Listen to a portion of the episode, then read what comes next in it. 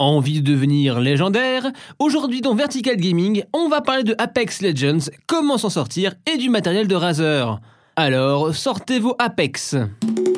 Vertical Gaming.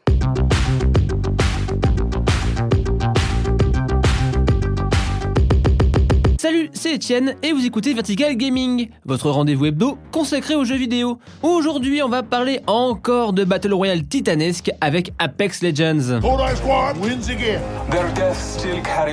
C'était il y a quelques semaines, une rumeur se faisait.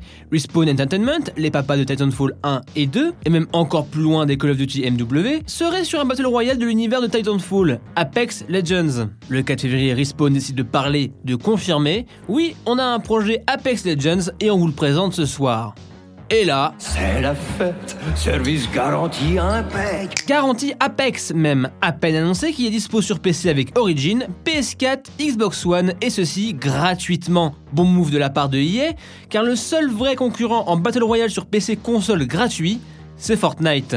En petite parenthèse, si tu veux en savoir plus sur l'histoire du Battle Royale, je te conseille d'écouter ou de réécouter celui consacré à Call of Duty Black Ops 4. Pouf C'était déjà il y a 4 mois, euh, le temps passe vite, il y a pas à dire. Le temps passé, passé, passé, beaucoup de choses ont changé. Pour revenir au jeu, Apex Legends c'est un peu le chaînon manquant entre Overwatch et Fortnite. On a un Battle Royale avec 60 joueurs, des équipes de 3, un gameplay simple et accessible, mais avec des héros, des légendes ici, qui ajoutent un peu de subtilité. Bloodhound qui peut voir les traces des ennemis, Gibraltar qui peut faire une bulle bouclier façon Halo 3. On a pour commencer 8 légendes permettant quelques variétés de gameplay. It's gonna be legend. Wait for it. Dairy. Et y a pas à dire, le soir le jeu fonctionnait très bien. Le niveau de finition est exemplaire pour un jeu multi de grande ampleur Day One. Ça marche bien Si aujourd'hui sortir un Battle Royale paraît limite commun, souvent quand ça sort, hein, c'est plein de bugs, pas optimisé. Ça devient presque de l'expérience expérimentale. Moi j'adore PUBG, hein. Mais au début, les expéditions en voiture, c'était très chelou. Genre une gravité assez what the fuck. Et donc ce Apex, c'est propre. Pas de gros bugs, de la stabilité dans les parties, et un matchmaking plutôt efficace.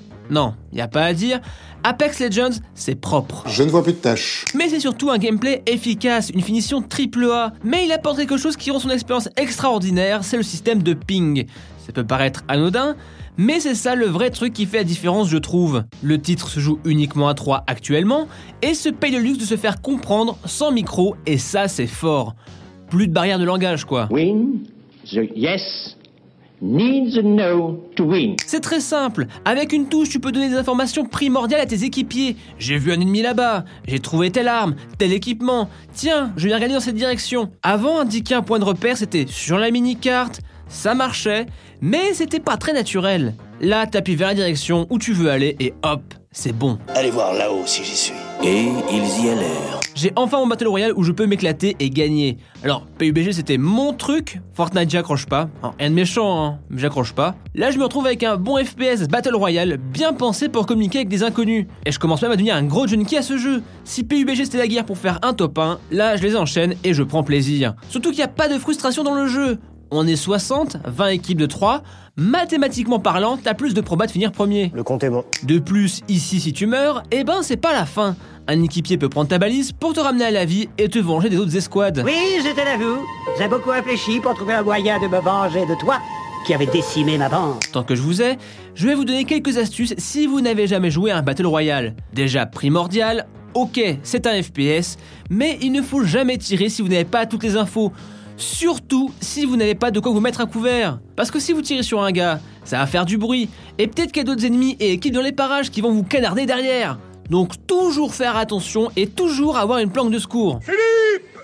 Je sais où tu te caches Aussi, n'hésitez pas à essayer les différentes armes, voir les feelings pour trouver votre propre voie. Perso, j'ai un duo que j'affectionne beaucoup, le Peacekeeper, un fusil à pompe assez lent mais dévastateur, surtout avec le hop-hop qui permet de charger son tir en visant et de lâcher une grosse rafale bien vénère. J'ai beau être matinal, euh, j'ai mal. Et le M-Lock, un très bon fusil d'assaut, très bon pour les combats à moyenne distance et permet de faire un simili sniper. Tu prends une lunette 2x, 4x et tu passes en coup tout par coup. Hop, tu peux jouer sur les distances de façon correcte. Apex Legends, c'est une chouette expérience de jeu, un peu le Fortnite Killer. Battle Royale gratuit, un peu moins enfantin dans la forme. Le seul truc, c'est qu'il faut confirmer tout ça. Si Fortnite marche aussi bien, c'est pas juste parce qu'il est gratuit et accessible, c'est le suivi exemplaire de la partie communauté. Il y a plein d'events, de modes qui s'ajoutent. Apex vient d'ajouter une arme, reste à faire du contenu évolutif sur la durée.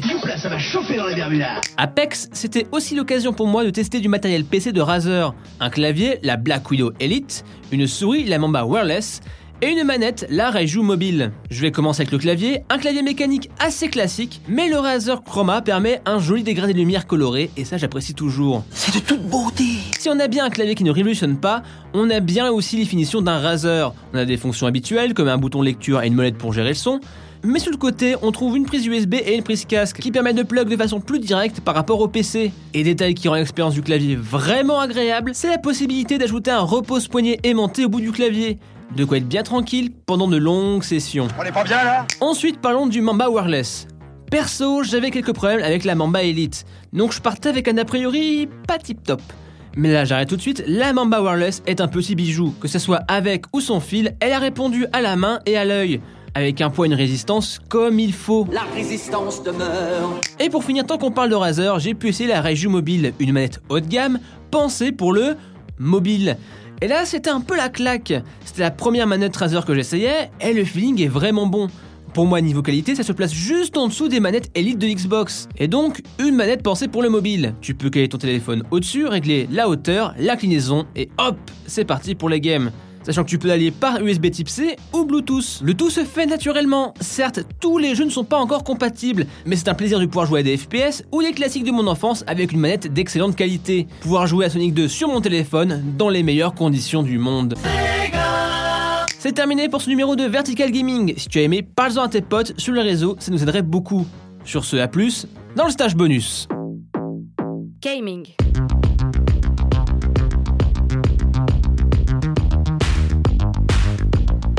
Vertical.